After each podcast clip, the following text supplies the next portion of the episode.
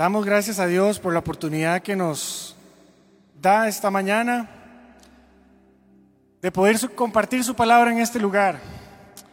Es un privilegio para mí tener estos minutos y poder compartir lo que creo que Dios ha puesto en mi corazón para, para nosotros y quisiera pedirle que, que usted pueda tener un corazón receptivo a la palabra de Dios en este momento. Que su corazón sea una buena tierra Dice la Biblia que la palabra es como una semilla que es lanzada, pero el fruto depende de qué? De la tierra. Y quisiera pedirle si usted me puede acompañar en su Biblia, que abramos Proverbios 3.5. Proverbios 3.5. Yo voy a leer particularmente este versículo en la versión de la traducción al lenguaje actual, porque creo que encierra una forma muy, muy bonita de entender lo que dice este versículo. Y lo tenemos en pantalla y dice así, confía en el Señor con qué? Con todo tu corazón. No dependas de tu propio entendimiento.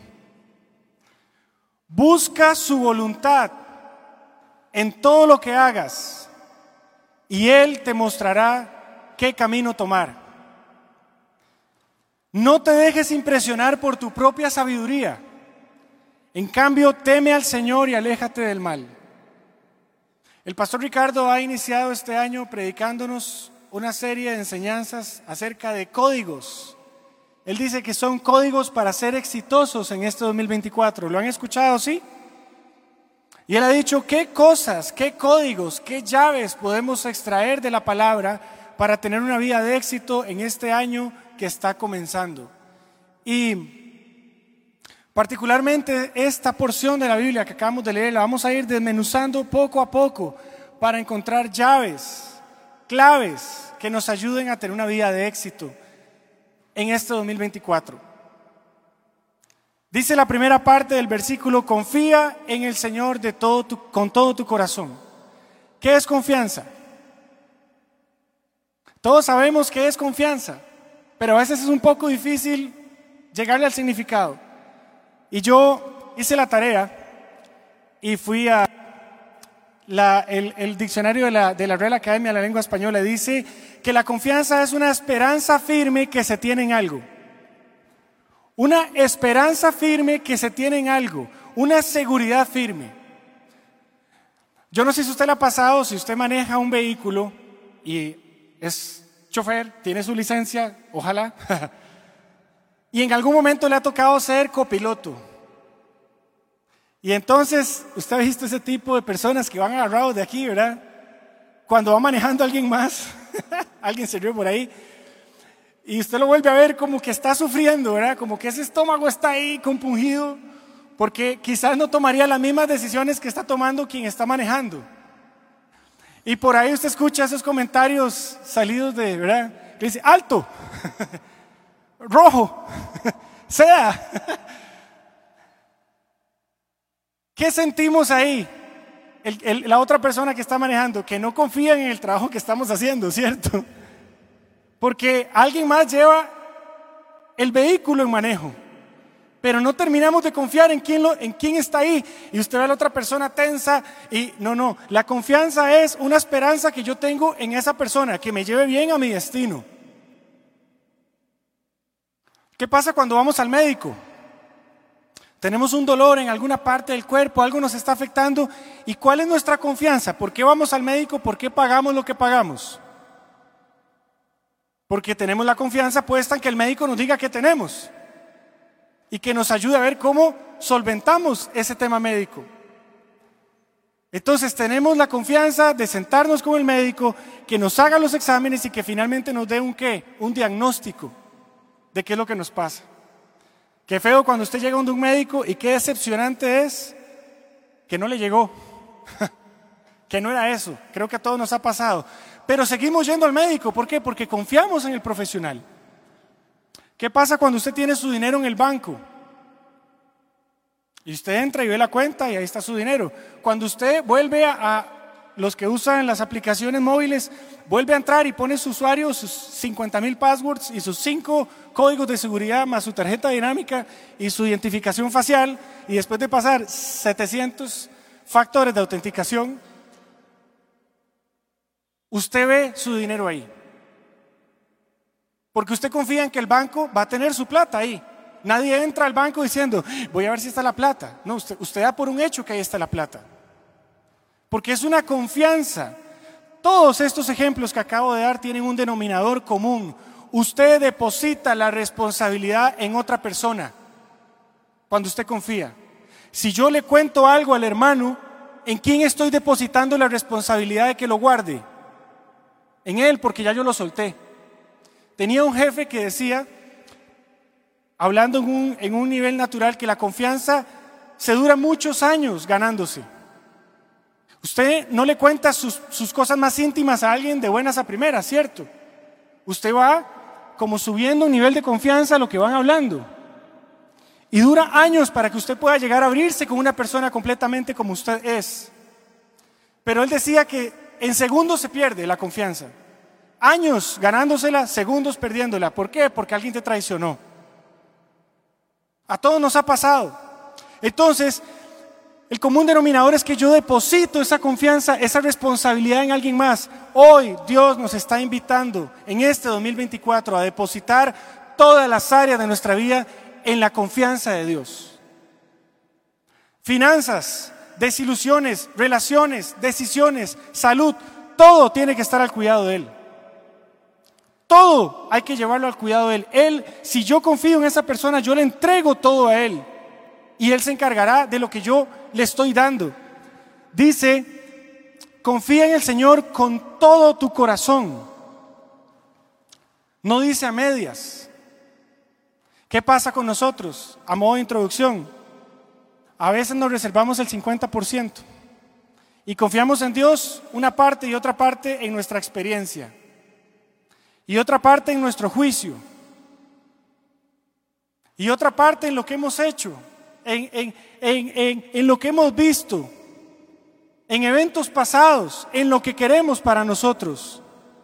No podemos confundir la confianza, porque la confianza no rechaza ni desafía a Dios a través de la incredulidad.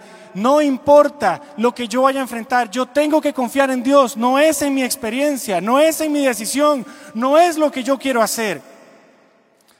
La confianza no significa que todo va a salir bien. Los que han viajado en avión y han pasado una turbulencia, saben que no pueden hacer nada, ¿cierto? Bueno, aparte de entrar en crisis, aparte de entrar en una crisis nerviosa, ¿qué podemos hacer cuando vamos en un avión y pasamos una turbulencia bien brava? ¿Qué podemos hacer? Nada. Solo hay una cosa, ¿cuál es? Confiar en quién? En el piloto. Bueno, estoy hablando en un lenguaje natural, ese es el ejemplo. Confiar en el piloto, porque el, piloto tiene la experiencia, tiene las horas vuelo, sabe qué hacer, está piloteando el avión.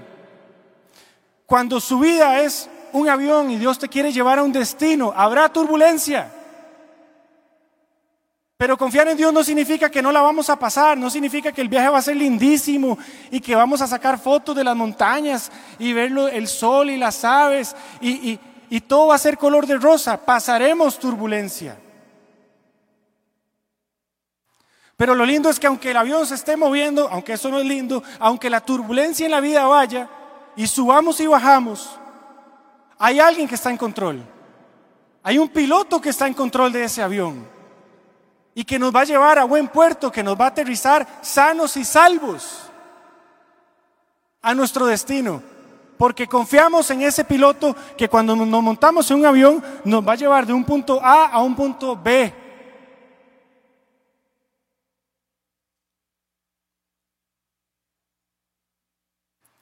Dice la segunda parte del versículo 5, no dependas de tu propio entendimiento.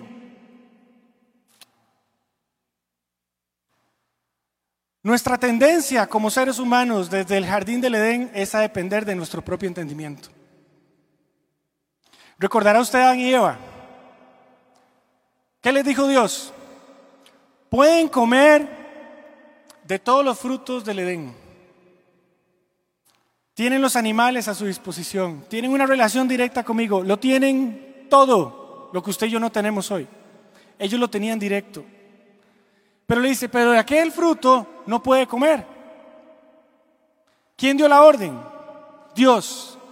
¿Y qué hizo Eva? Dice, la mujer vio que el fruto del árbol era bueno. Ella dijo, es bueno. ¿Quién le dijo a ella que era bueno? Hay cosas en la vida que nosotros vamos caminando y decimos, mira, ese negocio parece bueno. ¿Quién le dijo a usted que era bueno? ¿Quién me dijo a mí que era bueno? Mira, esa persona parece buena para casarme.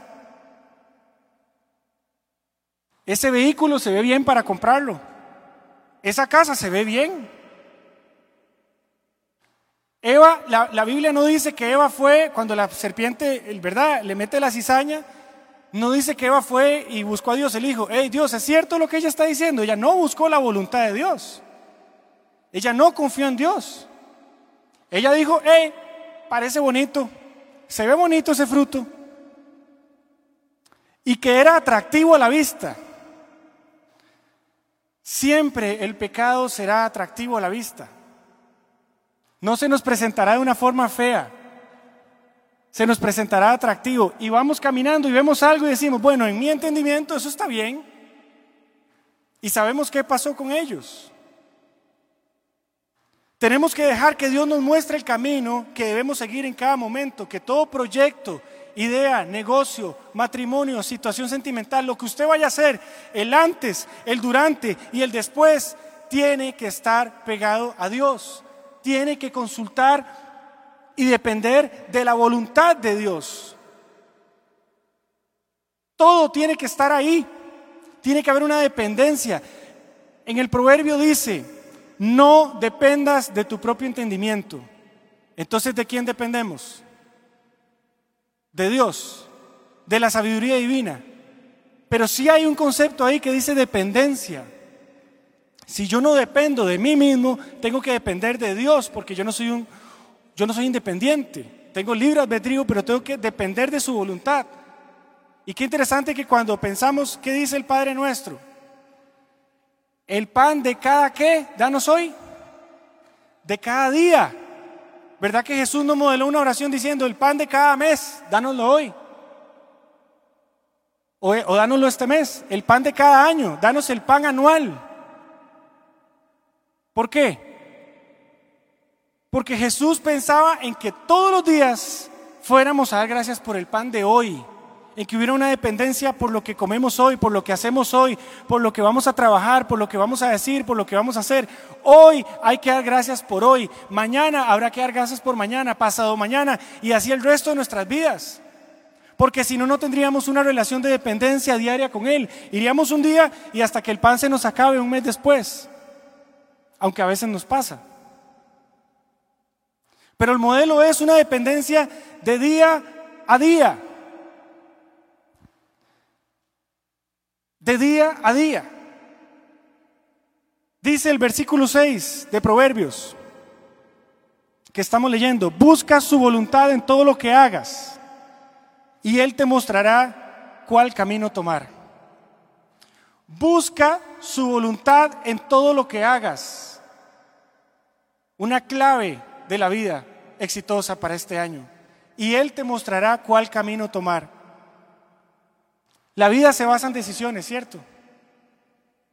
Usted y yo decidimos todos los días con quién nos vamos a casar, qué vamos a estudiar, qué negocio vamos a entrar, qué vamos a comprar, con quién nos vamos a relacionar.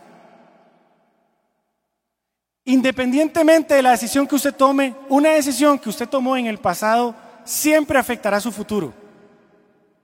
Si usted vuelve a ver atrás y usted estuvo a punto de tomar una mala decisión y tomó otra, usted dice, ¿quién sabe cómo me hubiera ido si hubiera hecho eso? Y si por el contrario lo hizo, usted dice, me fue así porque lo hice. A veces tomamos malas decisiones, elegimos el camino incorrecto, nos precipitamos, nos emocionamos o simplemente nos dejamos llevar por nuestra carne. Y cuando analizamos nuestra vida decimos, ¿por qué hice esto? ¿Por qué tomé esta decisión al calor de una emoción, al calor de, de, que creí que era lo correcto? La pregunta es, ¿buscamos la voluntad de Dios para hacer eso? ¿Y qué golpe nos llevamos en la vida cuando dijimos, ¿por qué hice esto? Me lamento haber hecho esto. Yo creo que a todos nos ha pasado. Todos en algún momento hemos hecho alguna situación y hemos dicho, no tenía que haber ido por ahí. Pero ¿qué dice la Biblia? Solo lo voy a mencionar, Jeremías 11:29. Dice que Dios tiene planes para lo bueno, para darnos un futuro y una buena esperanza. No importa lo que hayamos hecho. No importa las malas decisiones que hayamos tomado. No importa los problemas que tengamos por malas decisiones. Dios tiene un futuro diferente para nosotros. Y podemos enmendar el camino. Y podemos llegar a nuestro destino. Dice Jeremías, tiene planes de, de paz y de bien, de un buen futuro. Hay esperanza, hay oportunidad aunque nos hayamos equivocado. Tenemos que enmendar el camino de nuestra vida. Este año es un año para enmendar decisiones para corregir la ruta. Decía en la mañana que cuando vamos utilizando Waze, ¿verdad? Y usted va confiado y le dice, en 200 metros vire a la derecha. Y en 200 metros usted iba escuchando la canción y no viró a la derecha. y cuando se pasa la salida, ¿verdad? ¿Qué hace Waze? Recalculando. Lo lleva a su destino. Sí lo lleva a su destino. Por otra ruta, sí. Tal vez más larga, sí. ¿Por qué? Porque cometimos un error. Pero Dios tiene la posibilidad de decir hoy, recalculando, hay un buen futuro. Tal vez la ruta es un toque más larga, tal vez es un poco más largo porque la consecuencia de una mala decisión no nos la podemos brincar. Pero Dios recalcula la ruta y nos lleva al mismo destino. Entonces la pregunta esta mañana sería, ¿cómo buscamos esa voluntad? Dice, busca su voluntad en todo lo que hagas. ¿Cómo la busco? Y yo quiero compartirle tres ejemplos de tres hombres de Dios, de tres hombres de la Biblia, que buscaron su voluntad a su manera. Uno, cero exitoso. Uno exitoso cuando enmendó y el otro exitoso desde, desde siempre. Y el primero es Sansón. Y yo sé que usted ha escuchado de Sansón. Sansón, el del pelo largo, el de la fuerza. Yo no sé si usted lo sabía, pero Sansón es un niño milagro. Su mamá era estéril, no podía tener hijos. Y solo lo voy a mencionar, pero en jueces 3.13 se le aparece un ángel a la, mamá, a la mamá y le dice, aunque no has podido tener hijos, pronto quedarás embarazada y darás a luz un hijo varón. Era un milagro, Sansón. Entienda el entorno, porfa. Era un milagro. Él no, su mamá no podía tener hijos. Y Dios manda un ángel y a una promesa. Y dice la Biblia que su papá era un hombre de oración. Es decir, tenía un buen modelo, porque en el, en el versículo 8 dice que Manoa, su papá, oró al Señor diciendo, te pido que el hombre de Dios vuelva a nosotros y nos dé más instrucciones acerca del Hijo. Quiere decir que su papá tenía una cultura de oración. Es decir, el entorno familiar de Sansón era bueno. Tenía unos papás que oraban. Más adelante en la, en la historia no lo vamos a ver. Dice que el papá hizo sacrificios de adoración. Entonces era un hombre que modelaba cómo servirle a Dios. ¿Y qué era Sansón? Tenía un voto de nazareo. Era un niño milagro, con papás de oración, y tenía un voto de ser nazareo. Y vamos a ver qué es nazareo. En número 6.1, lo vamos a poner en pantalla, número 6.1.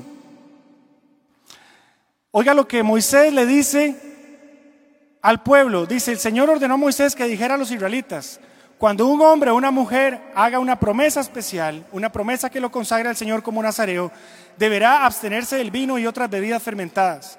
No beberá vinagre de vino ni de otra bebida fermentada. Tampoco beberá jugos de uvas, ni comerá uvas ni pasas. Mientras dure su promesa, no comerá ningún producto de la vid, desde la semilla hasta la cáscara.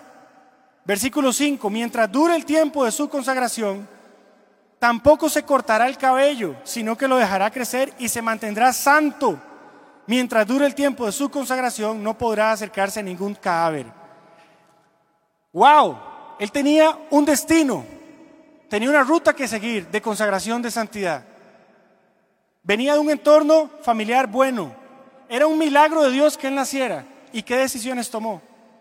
Inmediatamente dice la Biblia, después de esto, cuando él crece, lo primero que hace es que se va para donde los filisteos, a un pueblo que se llama Tibná, y ve una filistea y le dice al papá, pídeme esa, que es la que a mí me gusta.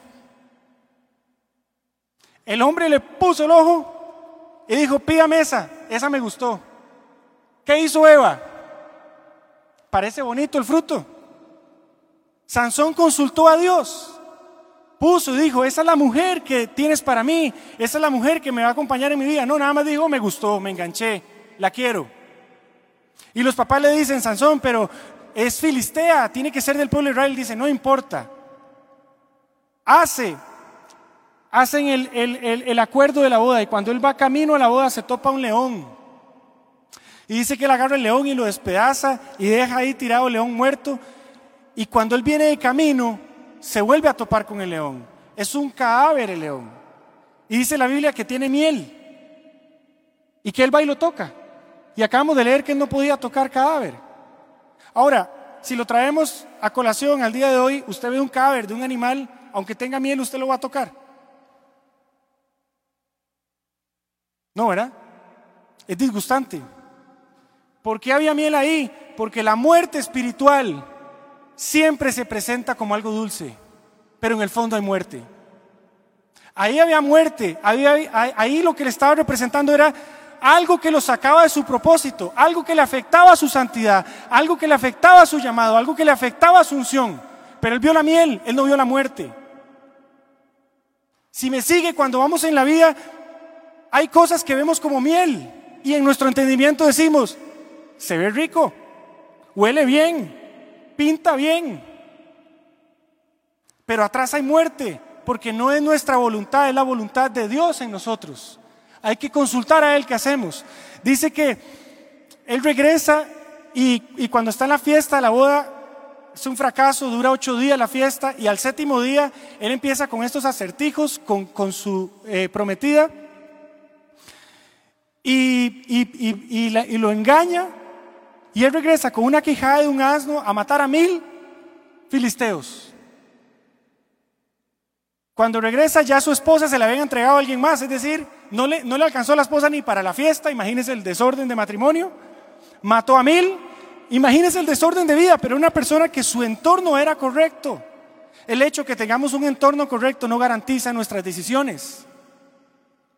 El hecho que hayamos tenido padres cristianos o que hayamos tenido una formación no garantiza, son mis decisiones, soy yo el que consulto o no consulto a Dios.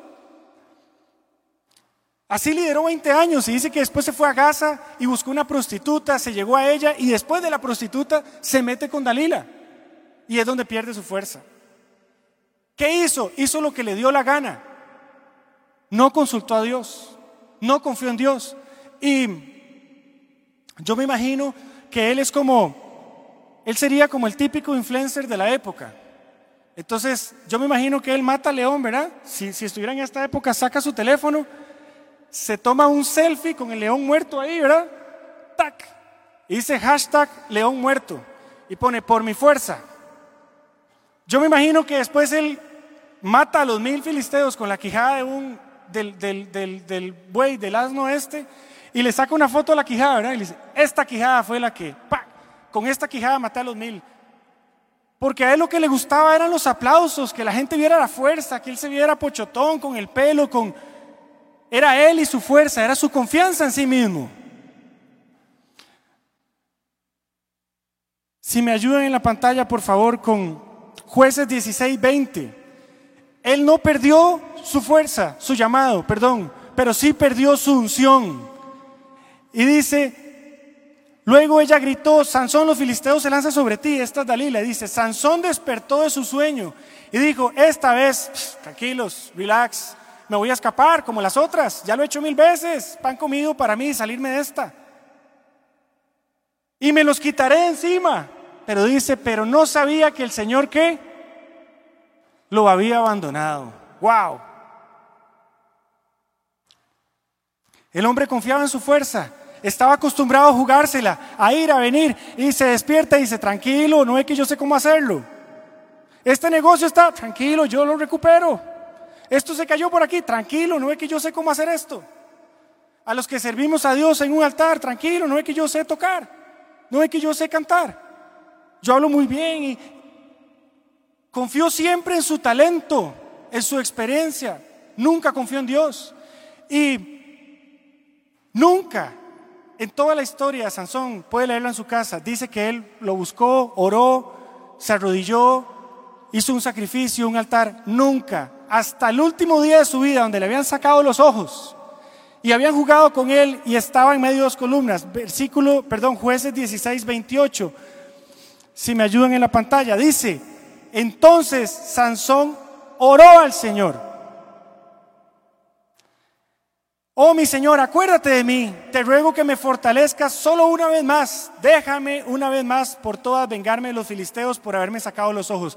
Imagínenselo sin ojos, sin pelo, con las, con las columnas, burlándose de él, sucio, y ahí se acordó de Dios, en su lecho de muerte. En su lecho de muerte, porque Dios le dio la fuerza, tiró las columnas y mató a toda esa gente, pero él también murió. Estaba destinado a una mejor historia, a un mejor final, pero nunca puso sus decisiones delante del trono de Dios. Siempre confió en su fuerza, siempre confió en su criterio, siempre confió en lo que él quería hacer. Murió dándose cuenta de que desperdició su vida por no seguir la voluntad de Dios. Yo no sé usted, pero yo no quiero morirme dándome cuenta que desperdicié mi vida porque no seguí la voluntad de Dios. Y hay gente que en su lecho de muerte, bendita misericordia de Dios, se arrepienten, pero ya no hay tiempo. Ya es muy tarde para enmendar el barco. Segundo ejemplo, David. David, en el contexto que vamos a leer, ya es ungido como rey, pero no es rey. Anda huyendo de Saúl y está con un ejército casero, entre comillas, que él ha ido levantando. Y vamos a leer en Samuel, 1 Samuel 23. Gracias. Dice, los filisteos atacaron la ciudad de Keilah y saquearon los, los graneros. Cuando David se enteró de lo sucedido, ¿qué hizo? Fácil. David consultó al Señor. Hizo lo que hizo Sansón. Agarrar y decir, ah, yo soy muy fuerte, yo, yo, yo me los echo en buen tico. Yo los mato. No, no, no, él dijo, voy a ir a consultar. Y dice, debo ir a la lucha contra los filisteos, debo entrarle a esto, debo hacer este negocio, debo comprar esto, debo casarme, es el momento, es el indicado, es la indicada. Ve, respondió el Señor, lucha contra los filisteos y libera a Keilah. Pero ojo, los soldados tenían miedo, dice, si aún aquí en Judá vivimos con miedo, ¿cuánto más si vamos a Keilah para atacar el ejército filisteo? Es decir, aquí donde estamos escondidos nos estamos con miedo. Y si los atacamos, vamos a perder. David volvió a consultar al Señor y él respondió, ponte en camino y ve a Keilah, que voy a entregar en tus manos a los filisteos. Así que David y sus hombres fueron allá y lucharon contra los filisteos, derrotándolos por completo. Se apoderó los graneros y rescató a los habitantes de la ciudad. Una victoria improbable. Eran menos, tenían miedo, pero tenían la voluntad de Dios a favor de ellos. Una victoria improbable, usted va por un trabajo, probablemente, lo ha comentado el pastor, tenga menos currículo, tenga menos experiencia, pero si la voluntad de Dios está con usted, eso es suyo. Ese trabajo es suyo, ese negocio es suyo, aunque tenga menos años de experiencia que alguien más. Pero hay que buscar la voluntad de Dios, hay que decir, Señor, ¿qué hago? No es en mis fuerzas, no es en mi entendimiento, no es lo que yo quiera hacer. Ellos tenían un líder que consultaba a Dios. Él no confiaba en él. Él no dijo, ah, yo soy el ungido. Yo voy a ser el rey de Israel. Yo tengo una promesa. Tranquilos, vamos. Ustedes van con el ungido. La Biblia no dice que él hizo eso. Dice que él consultó. Pero ¿qué pasa después? Muchos hemos escuchado el tema Betsabé. Está un día en su casa, en su palacio, ve a Betsabé bañándose, la codicia dice, tráigamela. Se acuesta con ella, la deja embarazada y es el asesino intelectual del esposo de ella. En resumidas cuentas.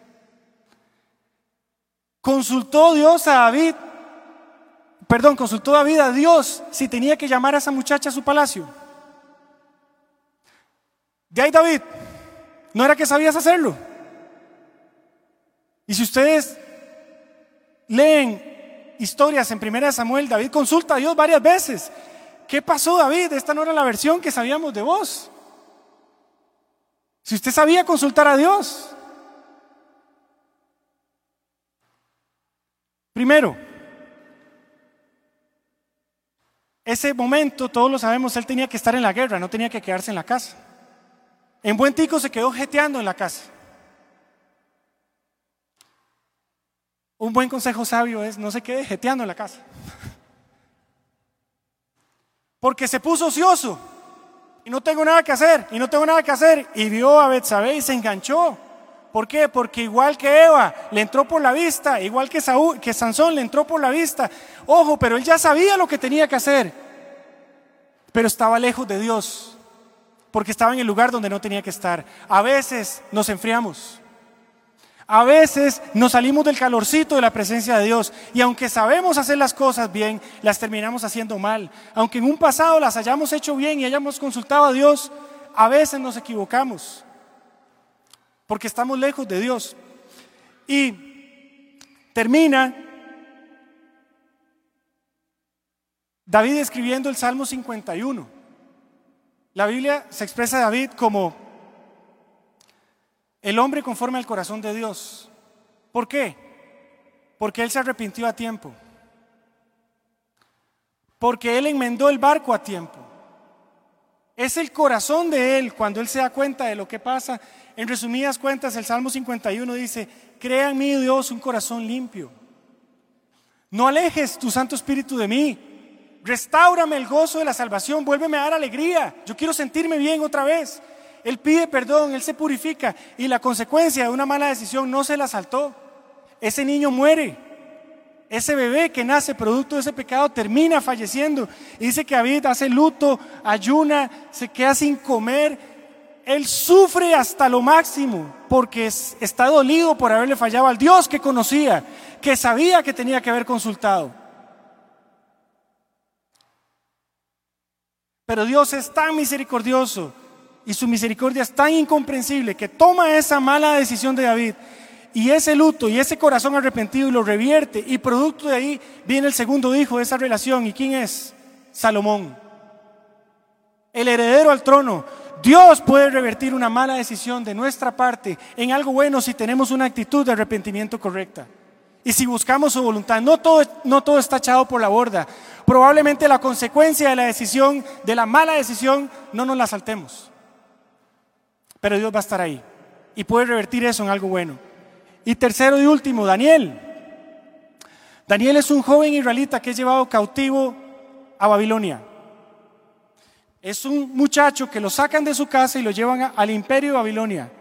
Lo forman en todas las lenguas y todos los asuntos de los caldeos. Y él empieza a levantar y a surgir hasta puestos de privilegio.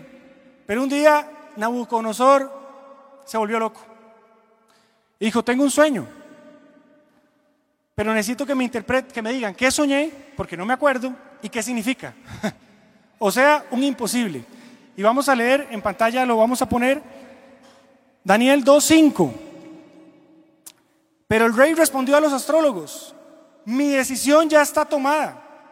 Si no me dicen lo que soñé, ni me dan su interpretación, ordenaré que los corten en pedazos y que sus casas sean reducidas a cenizas. Jugué. Pero si me dicen lo que soñé y me explican su significado, les daré regalos, recompensas y grandes honores.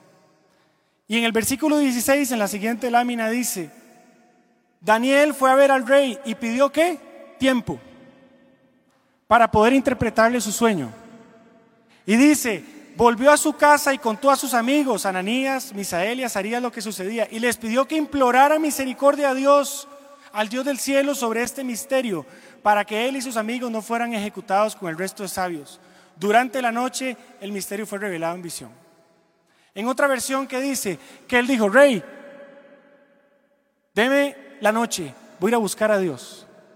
Voy a a orarle a Dios y Dios nos va a revelar este misterio. Daniel no dijo, yo soy muy carga, eh, ya hemos pasado muchas cosas en este imperio, yo soy la mano derecha aquí, eh, voy a ir a tomarme un cafecito y ya le digo que soñó. Cuando se enfrentó a un reto mayor que él, ¿qué hizo? Fue a buscar a Dios con sus amigos. Fue a buscar la respuesta. Hizo lo que dice el proverbio. Fue a buscar su voluntad. Fue a pedirle a Dios qué hacer, que le revelara, que orara. Estaba frente a algo que era mayor que él. Y Daniel, en su estilo de vida, lo tenemos en la siguiente lámina, Daniel 6:10, cuando viene el foso de los leones y, y mandan el edicto, dice, cuando Daniel se enteró de la publicación del decreto, se fue a su casa y subió a su dormitorio, abiertas a Jerusalén las ventanas, se arrodilló y se puso a orar, porque lo hacía tres veces al día. Daniel oraba tres veces al día. Buscaba la voluntad de Dios, confiaba en su Señor, y aunque lo podían matar por hacer eso, aunque lo podían tirar al foso de los leones, él no iba a dejar de darle lugar en su vida a Dios. Y dice que él abrió las ventanas y se hizo, se hincó a orar. Él tenía un estilo de vida en el que confiaba en Dios, en el que buscaba su voluntad. ¿Sabe qué pasó con David, iglesia? Brilló. Brilló. Yo no sé si usted recuerda que el pastor estos días nos ha dicho, somos puestos en esta tierra para brillar. Y él decía, no hay que andar una lámpara, ¿verdad? no significa que vamos a andar una lámpara encendiendo por todo lado. Tenemos que brillar. David, eh, Daniel brilló en el contexto histórico, Daniel es llevado cautivo por el imperio de Babilonia. Y ahí pasan diferentes reyes que van nombrando Nabucodonosor 1, 2, 3. Ellos se dejan ese nombre. Y todos los que tuvo siempre estuvo en, puestos de privilegio. Y después viene y el imperio babilónico desaparece porque es conquistado por el imperio persa, unos bárbaros. Eso es historia real del mundo. Y David y Daniel, perdón, vuelve a estar en puestos de privilegio en otro imperio. Porque él brillaba. Y porque los líderes paganos que él tenía, los jefes paganos que él tenía, veía algo diferente en él. Sus jefes inconversos, mis jefes inconversos, tienen que ver algo diferente en nosotros. Con quien hagamos negocios, no importa si hoy es con este, con el otro, con aquel, siempre tengo que brillar, siempre tengo que buscar la voluntad de Dios. Siempre tengo que ser diferente. Y para terminar, el proverbio dice, en la segunda parte del versículo 7, en cambio, teme al Señor y aléjate del mal. Cuatro claves para ser exitoso, exitosa en este año. Termina con esto. Teme al Señor y aléjate del mal. ¿Qué es el temor a Dios? El temor a Dios no es, más que la plena conciencia de que Dios nos observa las 24 horas del día, los 365 días del año. Todo lo que yo hago, las decisiones que yo tomo, por dónde camino, qué digo, con quién ando, qué tomo, qué veo, qué consumo, qué leo, tiene que tener la plena conciencia de que Dios me está viendo. Dios tiene un circuito cerrado de televisión con cada uno de nosotros y está viendo todo lo que hacemos todo el tiempo. Y el temor de Dios radica en que si yo voy a tomar una decisión, yo no quiero equivocarme ni quiero ir por el mal camino por el simple hecho que no quiero desagradar a Dios. Por el simple hecho que no quiero deshonrar su nombre por el simple hecho de que no quiero fallarle, de que no quiero echar en vano el sacrificio de su Hijo en una cruz por mí, que me limpió y me dio salvación. Todo lo que yo hago tiene que estar pegado a la voluntad de Dios. Tiene que estar pesado en la voluntad de Dios. ¿Es lo mejor para mi vida? ¿Agrada esto a Dios? ¿No agrada esto a Dios? Y yo quisiera terminar esta mañana haciéndole una pregunta.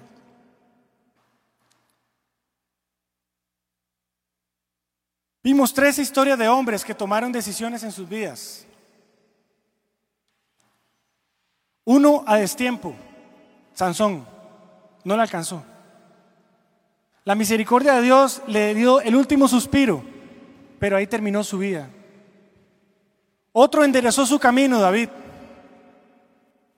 Sabía lo que tenía que hacer, lo había demostrado que lo había hecho, pero en algún momento no lo hizo bien y enderezó su camino. Y Daniel, que nunca se apartó, que siempre buscó la voluntad de Dios y que nos demuestra que de inicio a fin nunca se apartó. ¿Cuál de los tres quieres tomar como modelo? Descartando el primero. Confiamos en que Dios nos dé más vida. Pero ¿quieres dejarlo para lo último? ¿Quieres consultar la voluntad de Dios a lo último? ¿Ya para qué?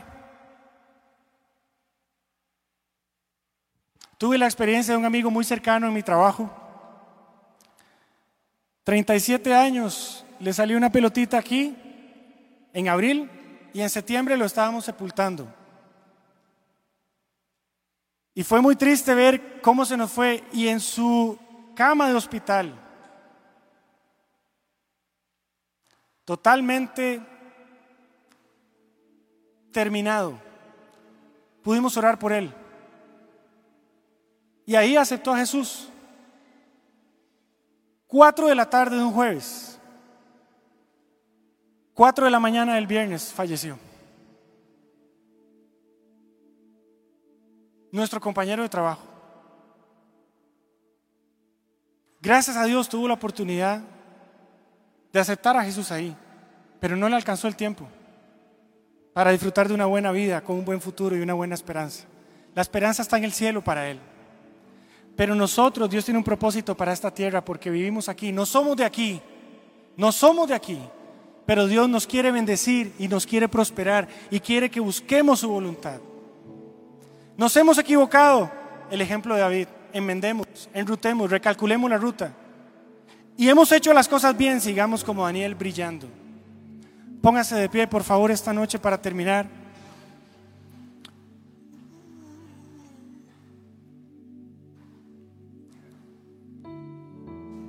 Quisiera poner en pantalla Salmos 48. Esto lo escribió David. Después de todo, David que sabía lo que tenía que hacer y se equivocó y enmendó, dice, el hacer tu voluntad, Dios mío, me ha agradado. ¿Cómo dice David? Haber hecho tu voluntad me ha agradado. Que hoy usted y yo podamos salir de este lugar diciendo, Señor, hacer tu voluntad me agrada. Quiero hacer tu voluntad. Yo quisiera pedirle si usted puede cerrar sus ojos esta mañana y decir, Señor, yo quiero confiar con todo mi corazón en ti. Quiero buscar tu voluntad. Quiero depender de ti, no quiero depender de mi propio entendimiento. Quiero que me muestres qué camino debo tomar. No quiero dejarme impresionar por mi propia sabiduría. Quiero temer, quiero temerte a ti, alejarme del mal. Vamos, dígale, Señor, quiero conocer tu voluntad en mi vida, quiero confiar en ti. Quiero confiar en ti. Quiero confiar y no depender de mi propio entendimiento. Señor, enséñanos a poner todas las decisiones delante de ti. Que tomes tu lugar en nuestra vida. Vamos. Que tomes tu lugar en nuestra vida, Señor. Toma tu lugar, el trono de nuestra vida. Tómalo, Señor. Dígale, Señor, toma tu lugar en mi vida. Toma tu lugar en mi corazón. Toma tu lugar en mis decisiones. Quiero conocer tu voluntad. Quiero conocer tu voluntad.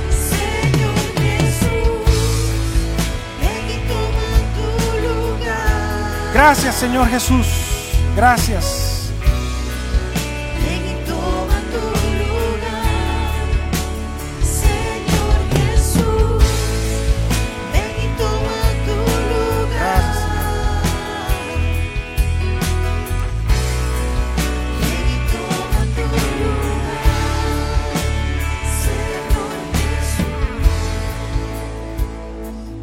El hacer tu voluntad me ha agradado.